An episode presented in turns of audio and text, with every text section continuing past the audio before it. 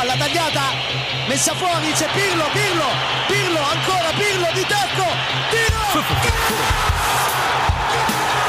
Una sassata del capitano! Mamma mia, una sassata del capitano questa volta non l'ha potuto! Serie Amore, der Italien Fußball Podcast mit Mario Rica und Mario Seuke.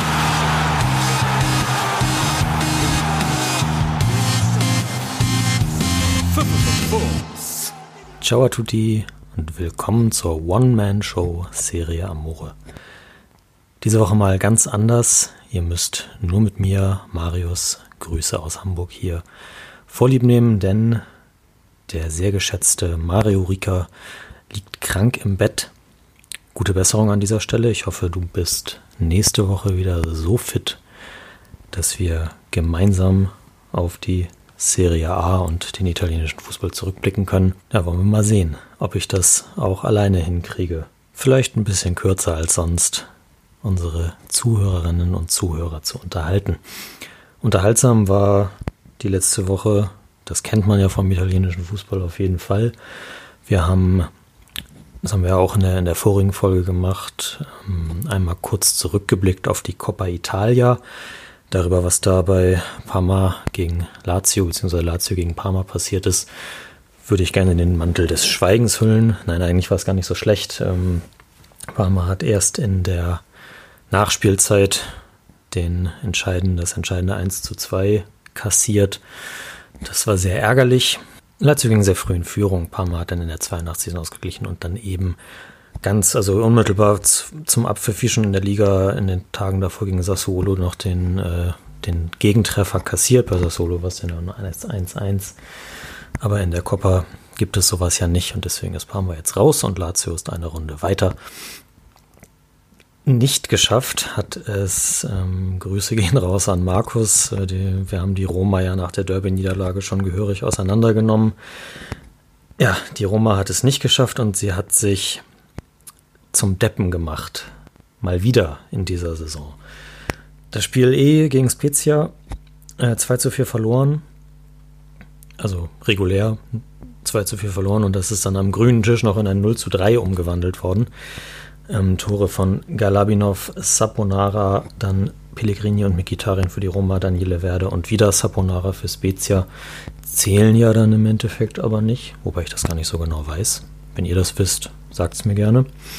Ähm, ja, die Roma hat sechsmal ausgewechselt, weil zwischenzeitlich auch noch äh, Gianluca Mancini und äh, Paul Lopez innerhalb von 30 Sekunden rote Karten gesehen haben, musste halt der, der dritte Torwart Fusato rein und dann hat äh, Fonseca nochmal gewechselt und hat einen falschen Tipp bekommen. Also da haben die zwei Leute, die auch entlassen worden sind, die zum, zum Staff gehört haben oder zum, zum Management-Staff, die haben ihm äh, die falsche Regel quasi aufgeschrieben. Er durfte nur fünfmal wechseln, nicht sechsmal. Er dachte wohl sechsmal. Und äh, ja, nach diesem Wechselfehler ist das Spiel eben dann 3 zu 0 für Spezia gewertet worden. Das äh, kennt die Roma ja in dieser Saison schon. Wir erinnern uns zurück. Ich glaube, es war der erste Spieltag sogar gegen Hellas. Da stand Diawara auf der falschen Spielermeldeliste, weil er zwischenzeitlich ein Jahr älter geworden war und nicht mehr für die U23-Liste gezählt hat. Und deswegen hat die Roma auch dieses Spiel mit 0 zu 3 verloren. Das innerhalb, zweimal innerhalb von einer Saison ist schon echt heftig, muss man so sagen. Fonseca trifft da nicht in erster Linie die Schuld, trotzdem ist er natürlich auch infolge der Derby-Niederlage recht krass in die, in die Kritik geraten. Ich habe das zuerst so ein bisschen als das übliche Rascheln im italienischen Blätterwald abgetan. Man weiß natürlich nicht, wer aus, aus, aus Roma sich da dann die, die Informationen irgendwie durchsteckt, dass da Interesse bestehe, also oder falls Fonseca eben entlassen wird, dass da Allegri oder auch Sarri mögliche Ersatzkandidaten wären. Also ist ja klar bei einem großen italienischen Verein, wenn die jetzt den Trainer raus, rausschmeißen, dass das dann immer die Namen sein werden, die, die genannt werden. Deswegen bin ich da ein bisschen vorsichtig gewesen und ja, was es dann auch noch für Gerüchte gab, das hatte mir Markus auch noch geschrieben, dass äh, Fonseca sich mit Teilen der Mannschaft überworfen haben soll. Und passenderweise es dann als am Wochenende, jetzt am Samstagnachmittag, hat die Roma nämlich nochmal gegen Spezia gespielt im Olympico. Saß Edin Dzeko nur auf der Bank und ähm, da, nee, auf der Tribüne, entschuldige, entschuldigt. Und da gab es natürlich dann die ersten schnellen Berichte. Jeko ist eben der, mit dem, äh, mit dem Fonseca sich überworfen hat. Und das ist jetzt die, er ist quasi der Papu Gomez von, äh, von, von der Roma so ungefähr. Offiziell gefehlt hat er wegen einer Prellung, dürfte aber jetzt in der letzten Transferwoche nochmal interessant werden, ob da, wenn es denn einen Streit gegeben hat, ob es da eine Versöhnung gibt, denn Jeko wird man sicherlich nicht ein halbes Jahr auf die Bank setzen bis Sommer, oder ob da noch ein Abnehmer gesucht wird jetzt kurzfristig.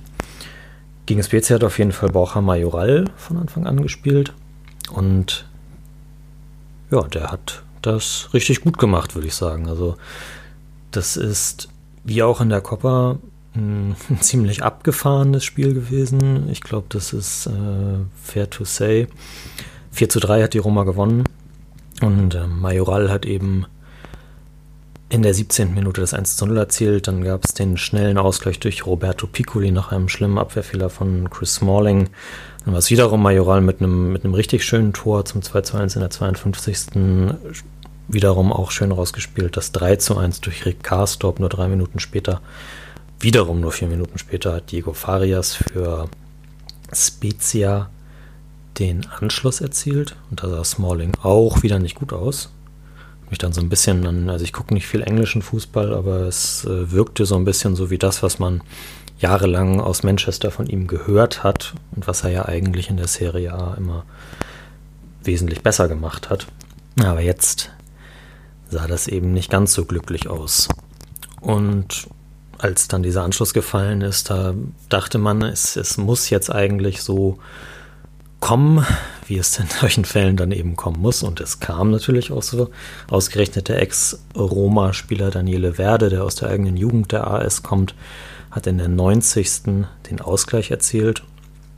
Und ich glaube, wenn es dann dabei geblieben wäre, dann wäre der mediale Druck auf Fonseca und auch auf die Führungskräfte der Roma, Thiago Pinto, der neue Manager, ist da ja erst ganz frisch im Amt und äh, will sicherlich nicht sofort seinen portugiesischen Landsmann entlassen.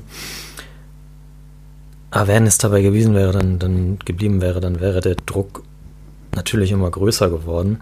Aber der Capitano hat geliefert, denn in der 92. Minute erzielt Lorenzo Pellegrini das 4 zu 3 und damit den Endstand. Also sah am Anfang gut aus für die Roma, haben auch gefälligen Fußball gespielt, äh, dann eben dumme Abwehrfehler gemacht, sich dadurch die Gegentore gefangen. Und dann dachte man irgendwie, jetzt geht's so, also in der 90. Ja gut, das ist jetzt irgendwie die, die Roma. Ich zitiere dann wieder gerne dass das Bayer Leverkusen gehen. Aber sie haben sich doch nochmal eben zum Sieg gekämpft und sind dadurch tatsächlich, nämlich wegen der anderen Ergebnisse, neben Juventus der große Gewinner des Spieltags. Denn eine Stunde nach Abpfiff im Olympico wurde in San Siro in Mailand das Topspiel des 19. Spieltages angepfiffen. Milan, der Tabellenführer, empfing Atalanta. Ihr erinnert euch vielleicht, im Frühjahr hat Atalanta, da lief es bei Milan ja noch gar nicht so gut, da war Slatan gerade gekommen. Da haben die richtig vermöbelt. 5 zu 1, glaube ich, war das Ergebnis. Und ja, die Vorzeichen sind jetzt natürlich ganz andere gewesen, auch wenn Atalanta so ein bisschen das, äh, das, das Team der letzten Wochen ist. Wir haben das äh, ausführlich gelobt, auch in, in vergangenen Episoden.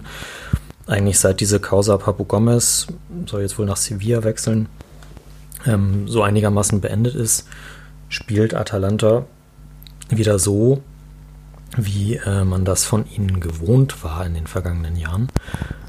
Und da war es dann ganz interessant zu sehen, was, was Milan dem entgegenzusetzen hat. Slatan auch wieder in der Startelf und so weiter. Und ja, so wirklich viel entgegenzusetzen hatten sie dem tatsächlich auch in diesem Fall nicht.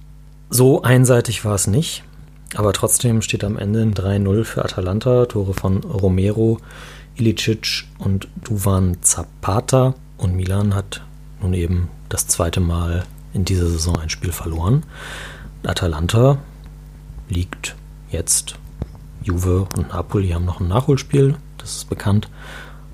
Juve 36 Punkte, Napoli 34 Punkte, Atalanta 36 Punkte und damit auf Platz 4. Direkt hinter der Roma 37 Punkte und Milan eben bei 43 hat ein bisschen an Vorsprung eingebüßt. Passenderweise, warum nämlich den Roma und Atalanta und auch Juventus so ein bisschen die Gewinner des Spieltags sind. Inter, dazu kommen wir gleich noch, hat auch nicht gewonnen. Die haben nämlich am Samstagabend nur 0 zu 0 bei Udine gespielt.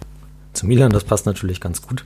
Da hatten wir ja noch in der letzten Folge eine Frage, die wir nicht so hundertprozentig äh, beantwortet haben. Da ging es dann um die, um die Nachfolge von Ibrahimovic und so weiter. Da haben wir uns dann auf äh, Belotti festgelegt, der doch bitte mal irgendwann vielleicht zum Milan wechseln könnte. Das würde ganz gut passen. Da war aber noch ein anderer Teil an der Frage. Und zwar, wenn es denn bei Milan mal nächste Saison vielleicht nicht mehr so flüssig läuft wie jetzt gerade, ob dann, man kennt das aus den vergangenen Jahren, ob dann auch die Vereinsführung wieder so schnell nervös wird und äh, dann Entlassungen hageln und es äh, quasi wieder dahin geht mit Milan. Und ich persönlich glaube, dass die Vereinsführung so, wie sie aktuell jetzt aufgestellt ist, mit äh, Gazidis an der Spitze, mit Maldini, dem wichtigsten Mann im Club, und mit Massara als Sportdirektor, dass das dann nicht der Fall wäre. Es kann natürlich immer sein, dass, dass wenn sie drohen, die äh, Champions League-Ränge zu verpassen, das ist, muss für Milan in den kommenden Jahren immer das oberste Ziel sein, dass dann in Sachen Trainer irgendwie was gemacht wird ich glaube aber, dass Pioli, selbst wenn er jetzt niemand erwartet ja in dieser Saison von ihm die Meisterschaft. Inter ist weiterhin der Favorit darauf. Und eben wenn er diese Champions League Qualifikation dieses Jahr schafft, dann hat er so einen Kredit im Verein, dass es nicht so schnell gehen dürfte. Immerhin in Sachen ähm, Kadertiefe hat sich für Pioli ein bisschen was Positives getan. Er konnte die Neuzugänge Mario Mandzukic und äh, Fikayo Tomori schon in den Kader nehmen Mandzukic wurde dann tatsächlich auch noch eingewechselt und hat sich eigentlich ganz gut eingefunden im Offensivspiel von Milan.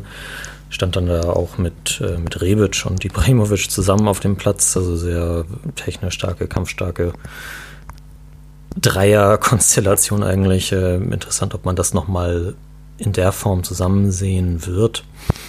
Ähm, bei Tomori sah es tatsächlich auch mal so aus, als würde er eingewechselt werden denn äh, Pierre Kalulu musste verletzt raus. Also eigentlich, ich sage, die, er kann jetzt wieder ein bisschen mehr auf, auf Kadertiefe bauen, aber ist schon die nächste Verletzung. Ich weiß gerade nicht, wie, äh, welche Diagnose bei Kalulu besteht, ob da schon was bekannt gegeben worden ist, aber er sah halt zwischenzeitlich so aus, als würde äh, Tomori direkt eingewechselt werden, der jetzt gerade von, äh, von Chelsea ausgeliehen wurde bis zum Saisonende mit Kaufoption für 28 Millionen Euro. Ähm, wollen wir mal sehen, ob Milan da bereit ist, diesen Preis zu bezahlen. Ich habe da so meinen Zweifel. Aber der Engländer kam dann im Endeffekt eben nicht, sondern äh, Matteo Musacchio hat, durfte seinen ersten Einsatz in der Serie A diese Saison feiern. Der ist jetzt also auch wieder da. Gibt es zwar auch Gerüchte, weil sein Vertrag ausläuft, ähm, ob man ihn jetzt schon abgibt, von der Gehaltsliste bekommen und so. Aber ich weiß nicht, wenn Kalulu jetzt ein bisschen längerfristiger ausfällt, dann kann sich Milan das eigentlich nicht äh, erlauben. Mandzukic und Rebic wurden relativ spät eingewechselt für äh, Samu Castillejo, der ziemlich blass geblieben ist, und äh, Rafael Leao, der auch nicht an seine Topform rangekommen ist. Vielleicht war der im Kopf schon äh, bei seinem Album-Release, denn ich habe heute gelesen, äh, ganz witziger Einwurf äh, aus dem, aus dem Off-Topic sozusagen. Äh, Rafael Leao hat ein Rap-Album aufgenommen und das soll jetzt am Freitag, am 29. Januar erscheinen. Ich guck mal, ob ich mir das anhöre. Ja, Atalanta eben weiter äh, voll in Schuss. Ilicic äh, nähert sich immer weiter seiner Topform an. Das war auch wieder ein richtig gutes Spiel von ihm.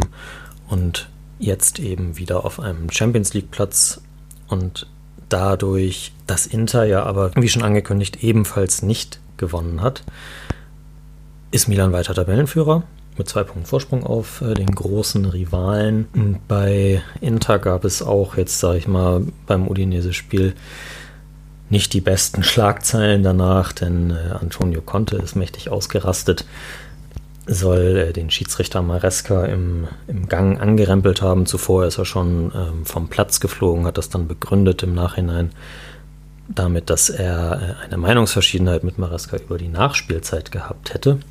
Die Gazzetta dello Sport sieht das ein bisschen anders. Die äh, hat zwei Gründe aufgeführt für Contes Ausraster, mit dem er dann eben erst die gelbe und dann die rote Karte äh, sich einhandelte. Und zwar war Conte laut der Gazzetta der Meinung, dass Tolgay Arslan, man kennt ihn noch aus der Bundesliga vom HSV, schon in der ersten Halbzeit mit gelb-rot hätte vom Platz fliegen müssen, nach einem Foul an Romelu Lukaku. Ist er aber nicht. Und äh, Udine Coach Gotti hat dann äh, die Chance genutzt, Arslan in der, 30, äh, in der 33. Minute schon auszuwechseln. Und in der Folge hat Maresca für Contes Gusto zu schnell zu viel abgepfiffen und damit den, den, Spiel, den Spielfluss quasi vernichtet.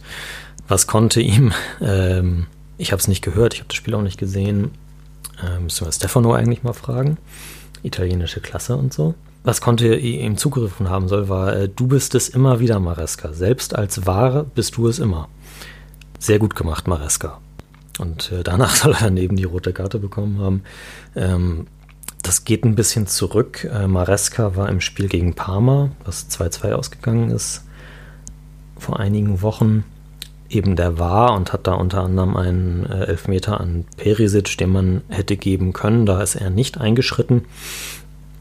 Und äh, ja, Conte hat jetzt offenbar auf den Mann eine ganz gehörige Krawatte. Und weil er ihn angerempelt haben soll, könnte es sogar sein, dass Conte noch länger gesperrt wird. Aber das steht zu diesem Zeitpunkt jetzt gerade noch nicht fest. Wir werden das natürlich weiter beobachten. Nicht so positive Schlagzeilen ist auch ein gutes Stichwort. Ähm, vielleicht habt ihr das mitbekommen. Inter bekommt ein neues Logo im Stil dieses äh, Marketing-JUs, das Juventus sich äh, hat machen lassen in den letzten Jahren. Da wird es auch ein Rebranding des Namens geben. Ganz schlimm. Äh, aus dem FC Internationale wird Inter Milano. Gut, das ist eh schon nah dran an dem, was man eh immer sagt, aber also weiß nicht, was das soll. Ja, finde ich irgendwie schwierig. Und äh, das Logo wird eben auch so, guckt euch das an, ähm, I und M, das ist ja jetzt auch schon äh, Teil des Logos in, in, diesem, in diesem goldenen ähm, Inneren des, des blauen Kreises bei, im, im, im, im Interlogo. Das wird sozusagen freigestellt und dann gibt es nur noch das I und das M. Und äh, mein erster Gedanke da war, die haben Bock, eine, äh, eine Kappenkollektion rauszubringen wie die New York Yankees. Denn fast genau so sieht das äh, wohl das neue Interlogo aus. Ja, könnt ihr ja mal bei Twitter, bei Instagram, auf den gängigen Kanälen sagen, was ihr so davon haltet. Und wie das wohl auf den Trikots dann in Zukunft aussehen wird, eurer Meinung nach.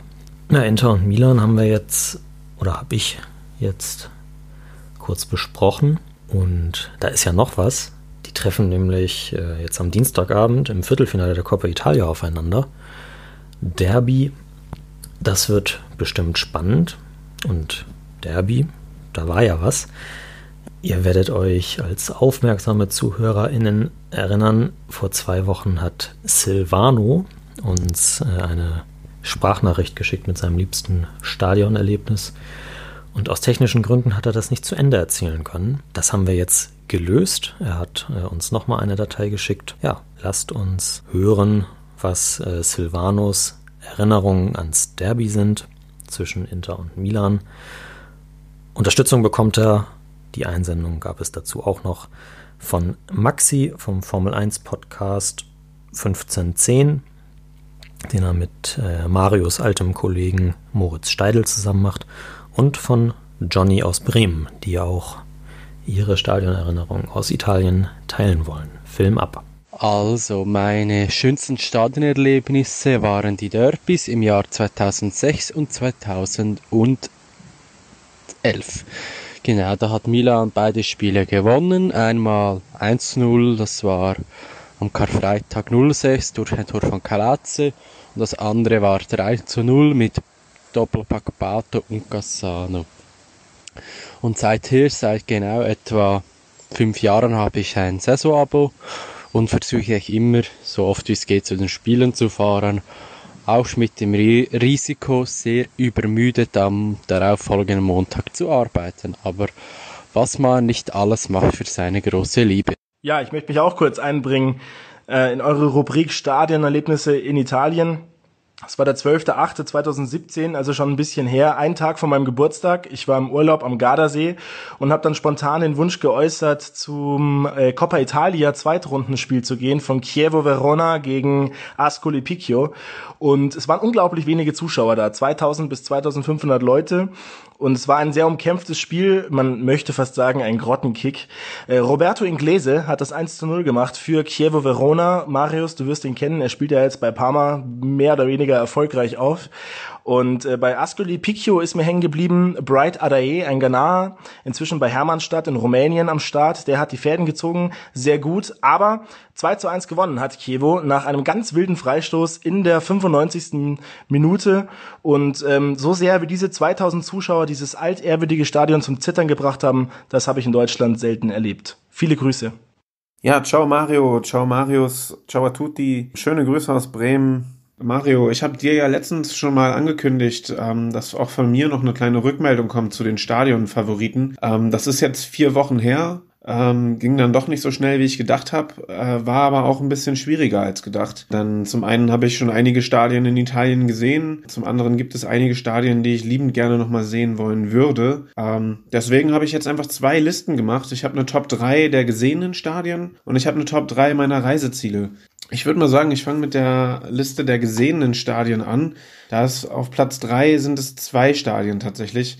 Da war ich mir nicht so richtig einig. Äh, das ist einmal das Stadio Olimpico. Da bin ich 2014 äh, das letzte Mal und auch das erste Mal gewesen. Beim Spiel gegen Cagliari. Ich glaube, die Roma hatte damals 2-0 gewonnen. Eine Szene, die da besonders im Gedächtnis geblieben ist, ist ähm, der Torjubel von Florenzi, der damals nach seinem Tor auf die Tribüne lief und äh, seiner Nonna ein Küsschen gab. Das andere Stadion auf Platz drei ist das Marassi in äh, Genua. Ähm, ich glaube, du hast es irgendwann auch schon mal erwähnt in, der, in einer Folge. Ja, Sampdoria, das Spiel gegen Werder, es war einfach krass. Ähm, das ganze Stadion ist heftig, äh, da braucht man nicht viel zu sagen. Auf Platz zwei ist bei mir das äh, San Siro. Äh, auch da kann ich eigentlich nur den Leuten, die beim letzten Mal schon das San Siro als Favoriten genannt haben, beipflichten. Da gibt's nicht viel Großartiges zu sagen. Einfach ein ehrwürdiges, altehrwürdiges Stadion. Genau, und auf Platz eins habe ich das äh, Stadio San Paulo, beziehungsweise jetzt heißt es ja Stadio Diego Maradona. Ähm, das ist, braucht man, glaube ich, auch nicht viel zu sagen. Ich meine, diese zwei Kurven, wenn die beiden da anfangen zu singen, dann ist da schon ordentlich was los. Ja, ist einfach ein äh, geiles Stadion. Dann haben wir meine Top 3 der Reiseziele. Da ist auf Platz 3 das äh, Stadio Atleti Azzurri in Bergamo.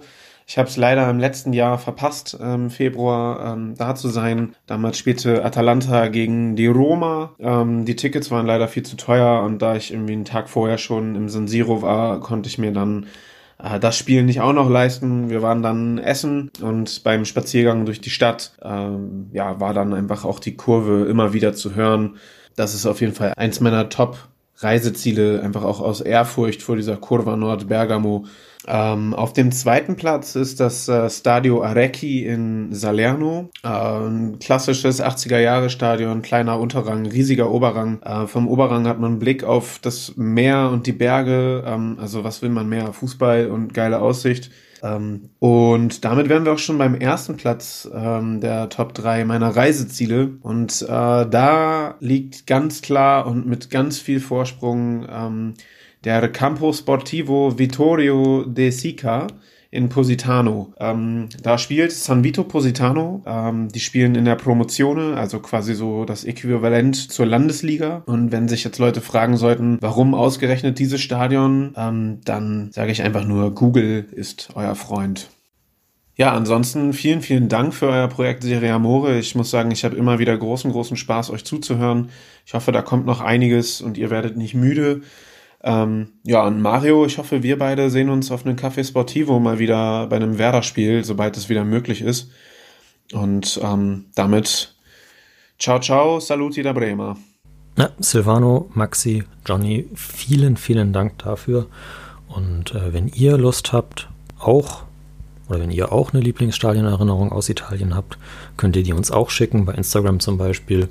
Oder wenn ihr unsere Handynummern habt, auch bei WhatsApp. Bei Instagram sei gesagt, die Sprachnachrichten da sind nicht länger als eine Minute, da muss man dann zur Not mehrere schicken. Das ist gar kein Problem. Diesmal sage ich es richtig. Mario schneidet sie dann zusammen. Na, jetzt haben wir schon einige Zeit auf die Spiele vom Samstag verwendet. Will ich nochmal ganz kurz etwas zu dem sagen, was am Sonntag passiert ist. Da hat, äh, ich habe Juve auch als einen der Gewinner des Spieltags bezeichnet. Die haben nämlich ihren Pflichtsieg gegen Bologna mit 2 zu 0 eingefahren. Arthur und mal wieder Weston McKenney, der Harry Potter der Serie A, haben getroffen für die alte Dame, die jetzt mit 36 Punkten auf den fünften Platz auf dem fünften Platz stehen und ja, Bologna kommt auch weiter nicht irgendwie unten raus. Könnte aber sein, dass es da äh, in nächster Zeit medial ein bisschen interessanter wird, denn äh, Bologna verhandelt, so liest man mit Marco Arnautovic. Und äh, Sinisa Mihailovic hat schon gesagt, dass dieser Transfer ihm sehr gefallen würde. Also ich glaube, Schlagzeilen in die eine oder andere Richtung sind da, wären da garantiert. Und ähm, ja, Anautovic kann dann ja sein Gin-Sortiment durch Wein oder Grappa, habe ich heute schon bei Twitter gelesen, kann er dann damit erweitern. Das bestimmt, wird bestimmt super. Dann äh, hat Genua schon wieder gewonnen. 1 zu 0 gegen Cagliari. Wieder getroffen Mattia Destro. Dessen äh, Formanstieg haben wir auch schon einmal besprochen. Finde ich weiterhin großartig. Und ähm, ja, der äh, Trainerwechsel hat sich für die Grifoni auf jeden Fall ausgezahlt. Und das, obwohl Davide Valladini, hat er selbst nach dem Spiel gesagt, äh, er, er, weiß gar nicht so genau, wie er das gemacht hat. Das ist auch mal eine ehrliche Einschätzung. Ob es mit, er hat sich gefragt quasi, ob es äh, mit seiner Verbindung mit der Stadt zusammenhängt. Valladini war ja schon x-mal davor Genoa-Trainer und äh, liebt diesen Verein. Auf jeden Fall haben sie jetzt schon vier Punkte Vorsprung vor den Abstiegsrängen, auf die Cagliari jetzt gerutscht ist. Das war für äh, die Mannen von Di Francesco die sechste Niederlage in Folge. Und deshalb, oder vielleicht wäre es auch passiert, wenn sie gewonnen hätten. Aber es gab auf jeden Fall ein Zeichen der Solidarität mit Eusebio Di Francesco von Seiten der äh, Clubführung. Und zwar haben sie seinen ursprünglich 2022 auslaufenden Vertrag um ein Jahr verlängert. Und das ist, wenn man sich die sportliche Entwicklung von Cagliari in den letzten Wochen anguckt, doch schon eine ziemliche Ansage und entgegen der sonstigen Mechanismen im Fußball. Und deswegen kriegen sie dafür auf jeden Fall meinen Respekt und ich hoffe, dass die Francesco die Kurve kriegt und Cagliari eben ja mittelfristig nichts mehr mit dem Abstieg zu tun haben wird.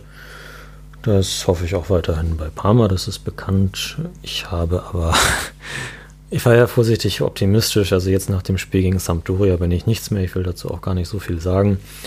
Maya Yoshida und äh, Keita Balde haben für Sampdoria einen 2 zu 0 Sieg im Ennio Tardini herausgeschossen. Ähm, ja, das äh, war auch im Vergleich zu den Spielen gegen Sassuolo und Lazio schon wieder ein Rückschritt bei Parma, obwohl mit Conti, der neue Rechtsverteidiger, direkt in der Anfangsformation stand. Ähm, Roberto D'Aversa hat in Hinblick auf das Spiel dann auch direkt nochmal seine Forderung ähm, nach Transfers verstärkt. Ist ja also neben Conti ist auch ein, ein mir bisher unbekannter Grieche äh, verpflichtet worden, ein Linksverteidiger. Ob der jetzt schon so viel spielen wird, ja, wage ich mal zu bezweifeln. Aber ja, da Versa hat gesagt, dieses Spiel zeigt, dass wir auf dem Transfermarkt intervenieren müssen, weil es uns schwer fiel, sogar Spieler einzuwechseln. Also ähm, die Bank war natürlich besetzt, aber Fitnessform infolge von Verletzungen, Corona und so weiter stimmt bei vielen Leuten in Parma aktuell einfach nicht. Wo wir schon bei äh, vorher bei Verlierern des Spieltags waren mit den beiden Mailänder Clubs, äh, auf die die Konkurrenz Boden gut machen konnte. Wer das nicht geschafft hat, war Napoli, die wir auch gelobt haben.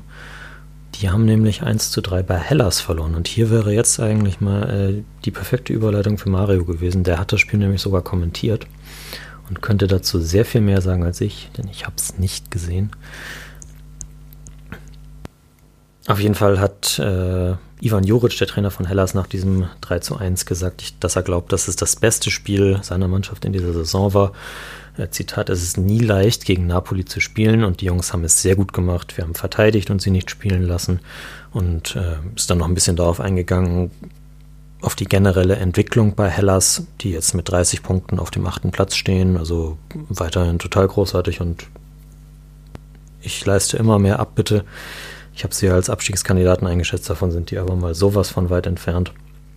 Und das, obwohl sie auch jetzt gegen, gegen Napoli schon nach äh, neun Sekunden in Rückstand geraten sind. Chucky Lozano hat das schnellste Tor in, äh, in der Napoli-Geschichte geschossen.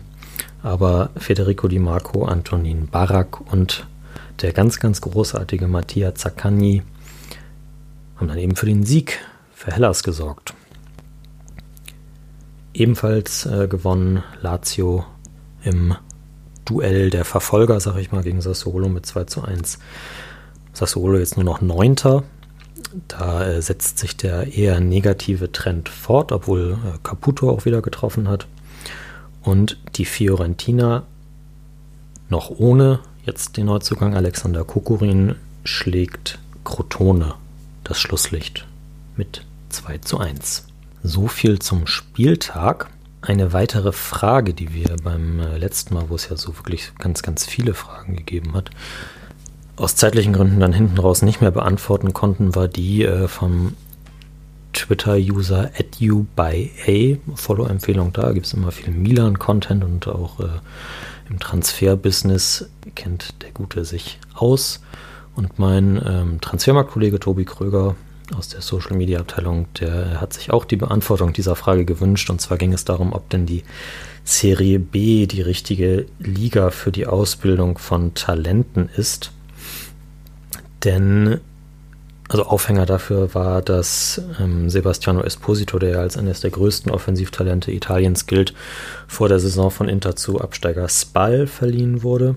Und der ist jetzt weitergereicht worden an Venezia. Und bei Spal ja, war, war halt irgendwie einfach nichts. Da haben dann äh, Leute wie äh, Sergio Floccari gespielt, mehr Spielzeit bekommen, die so mit 30er. Und äh, die These war eben, dass die Serie A zu oft kein gutes Pflaster für Talente bleibt.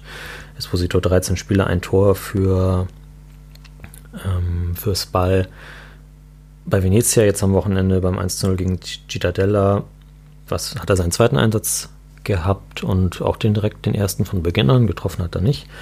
Aber vielleicht bekommt er dort ja etwas mehr Spielzeit, die der junge Stürmer auf jeden Fall braucht. Was diese These ein bisschen untermauert hat, war eine Statistik, die der Kollege rausgesucht hat. Und zwar hat er sich die, Jüng die 50 jüngsten Startelfen angeguckt in den äh, zweiten Ligen der großen Fußballländer, also Deutschland, Italien, Frankreich, England, Spanien.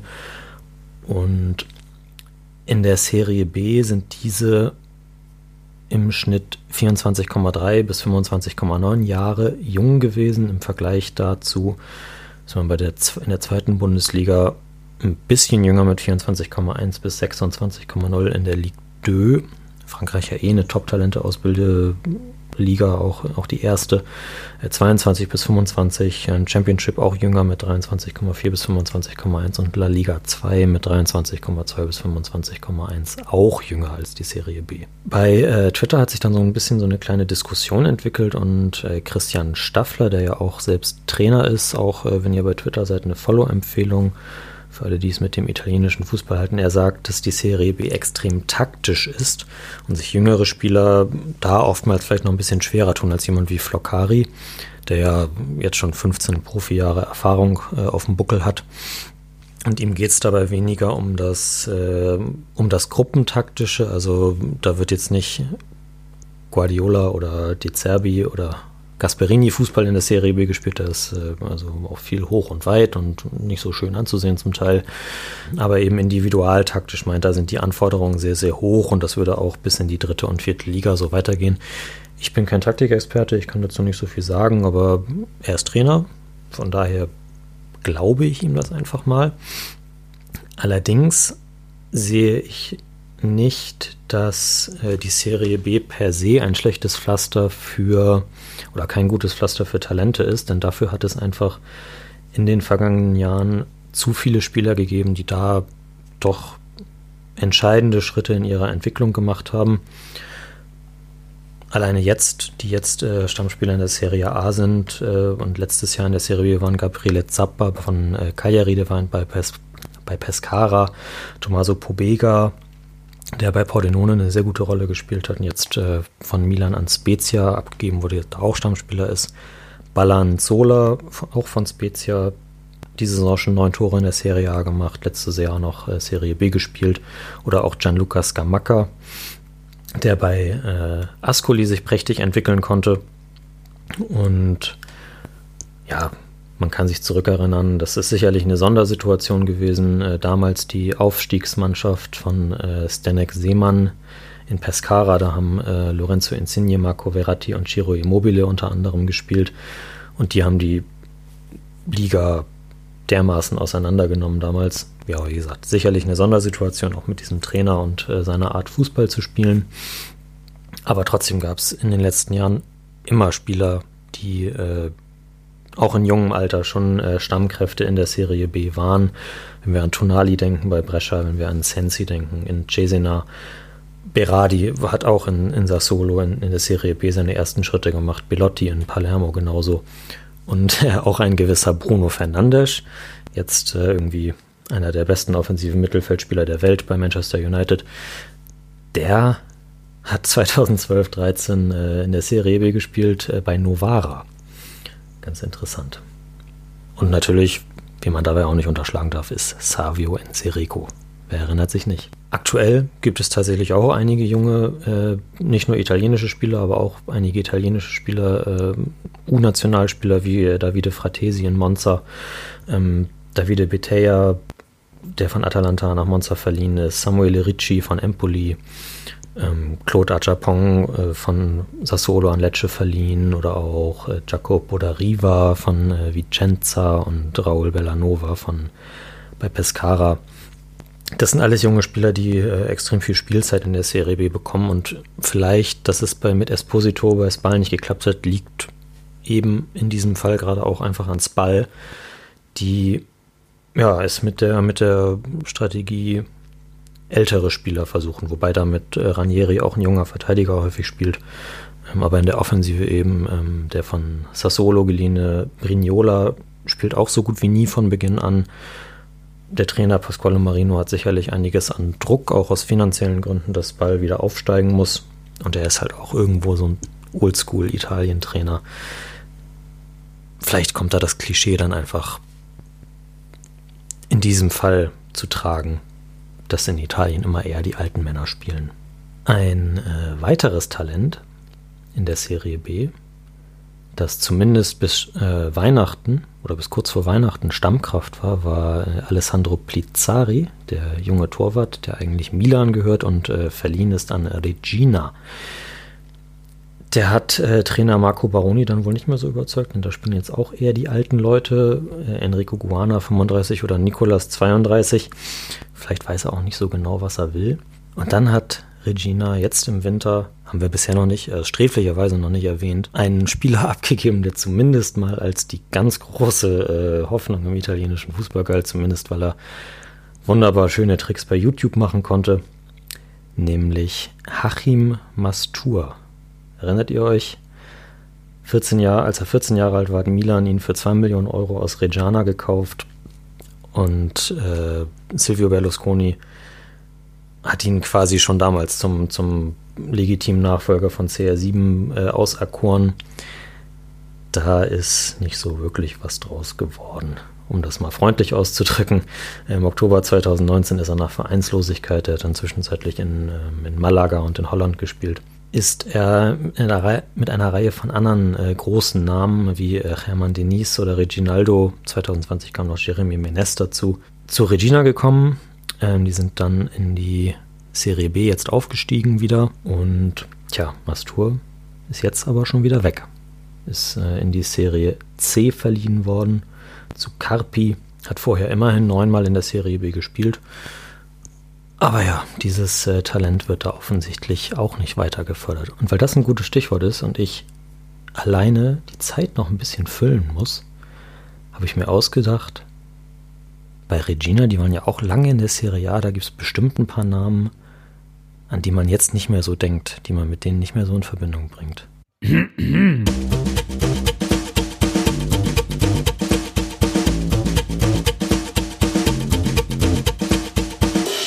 Giocatori Sorpresa. Hachim Mastur oder eben Dennis und Menes, die jetzt gerade sogar noch da spielen, sind äh, natürlich wie die Faust aufs Auge für die äh, Calciatori Sorpresa. Und äh, tatsächlich habe ich in die Kartei geguckt und äh, in den einige Spieler herausgesucht, die in den vergangenen 20 oder 21, 22 Jahren in Regina gespielt haben. Und ja, lasst euch doch mal von den Namen überraschen. Da hätten wir zum einen äh, Mohamed Kalon, den die Interfans sicherlich bestens noch kennen, der Stürmer aus Sierra Leone. Der hat elf Serie A-Tore für Regina in der Saison 99-2000 geschossen. Mit dem Club in Verbindung bringt man bestimmt noch Shunsuke Nakamura von äh, 2002 bis 2005. Zwölf Tore in 87 Spielen. Danach wurde er bekanntermaßen zur Celtic-Legende, als er in der Champions League mal Barcelona abgeschossen hat mit einem schönen Freistoß. Ein Spieler, den ich in meiner Squadra Eterna aus Brasilien oder Brasilianern in der Serie A hatte, war Mozart, natürlich allein wegen des großartigen Namens, der zwischen 2000 und 2005 in Regina gespielt. Als er gegangen ist, kam sozusagen Rolando Bianchi, der eine Zeit lang ganz, auch eine ganz große Sturmhoffnung gewesen ist, ähm, hat dann mal in der Saison 2006-07 auch 20 Tore in der Serie A für Regina geschossen und ist dann für, ich glaube, 13 Millionen Euro zu Manchester City gewechselt, bevor sie den, äh, den Scheich hatten. 18 Tore waren es, entschuldigt. Konnte dann auch nie mehr so wirklich äh, das einhalten, was man sich von ihm versprochen hat. Ähnlich war das vielleicht, wobei doch das war immer ein sehr solider Serie A-Spieler gewesen. Aimo Diana, ehemaliger Nationalspieler auch, der war mal von Parma in der Rückrunde 2012-13 nach Regina verliehen. Hat 18 Spiele gemacht, inklusive siegreicher Relegation. Das gab es damals in der Serie A noch gegen Atalanta. Ein aktueller italienischer Nationalspieler kommt aus der Jugend Reginas, das ist Giovanni Di Lorenzo. Insert Witz über Zeit-Chefredakteure. Bis 2015 hat Di Lorenzo in Regina gespielt. Über Empoli kam er bekanntermaßen zu Napoli, ist da einer der wichtigsten Leute im Defensivverbund. Auch aus der Jugend kommt ein Weltmeister. Simone Perotta hat zwischen 95 und 98 81 Spiele für Regina gemacht, ging dann zu Juve. Hatte ich tatsächlich auch nicht auf dem Zettel. Ist ja, ja, kann man schon so sagen, glaube ich, eine der, der größeren Roma-Ikonen des, äh, der, 2000, der 2000er, 2010er Jahre. Und eben Weltmeister 2006 stand auch gegen Frankreich im Finale in der Startelf. Genauso, und das ist vielleicht die größte Überraschung in dieser Liste, Andrea Pirlo. Hätte ich jetzt eigentlich gerne die, die Reaktion von Mario gehört. Traurig. Ja, der war in der Saison 99-2000 von Inter damals noch äh, an Regina verliehen, hat 28 Mal in der Serie A für den Club gespielt und dabei sechs Tore geschossen und ähm, da dann im sehr jungen Alter schon gezeigt, was aus ihm werden kann. Und es wurde. Also zwei ehemalige Weltmeister.